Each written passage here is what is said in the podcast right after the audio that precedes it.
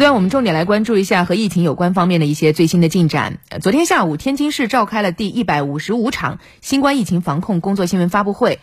这场发布会破了一个案啊！相关部门介绍说，天津滨海新区全员核酸检查结果全部为阴性，同时公布海联冷库感染来源来自北美猪肉，与此前的看海轩疫情没有关系。我们先来重点了解一下，采样工作全部结束。完成二百四十六万七千四百一十一人的全部采样工作，所有的核酸检测结果报出，全部的二百四十六万七千四百一十一份核酸检测结果均为阴性。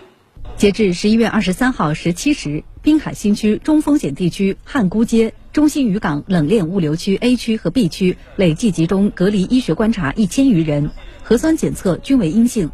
上述区域全体居民大规模核酸检测筛查六万余人，结果均为阴性。截至目前，该区域内已连续十四天以上无本地新增确诊病例。十一月二十四号二十四时，天津将滨海新区汉沽街、中心渔港冷链物流区 A 区和 B 区调整为低风险地区。天津市疾控中心副主任张颖介绍，海联冷库与看海轩的疫情没有关联性，是两起独立的发病。我们可以看一下。海联冷库经过我们的测序，它的病毒基因属于是 L 基因型欧洲家系二分支。那康海轩属于什么？L 基因型欧洲家系一分支。从基因这样测序上可以判断，它这两起疫情是完全没有关联性的。还有呢，传播模式是不同的。呃，海联冷库至今没有发生进一步的人传人，没有发生人传人，只是物到人。康海轩。从物到人，后期又出现了在社区里面的其他的居民这样感染的一个情况，所以说这也是这两起疫情他们的一个不同点。一个是北美猪头感染的，另外一个呢，天津看海轩看海轩小区查明了新冠病毒传染的这样一个原因，呃，也是让大家我觉得要提高警惕。对，电梯里面啊，仅仅只是首个感染者坐电梯的时候没戴口罩啊。在电梯里密闭空间里咳嗽、打喷嚏，就导致小区内其他的居民也被感染，所以提醒大家口罩别摘。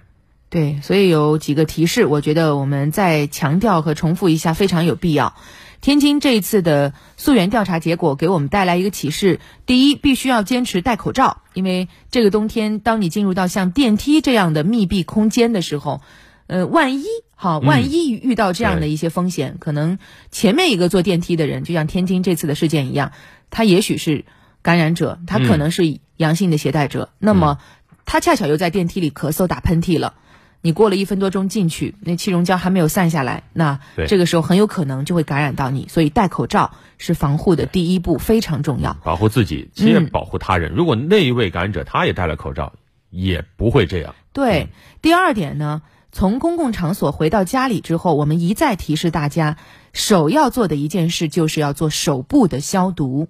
手部的消毒很重要。第三，讲究卫生礼仪，提醒大家不要随地吐痰。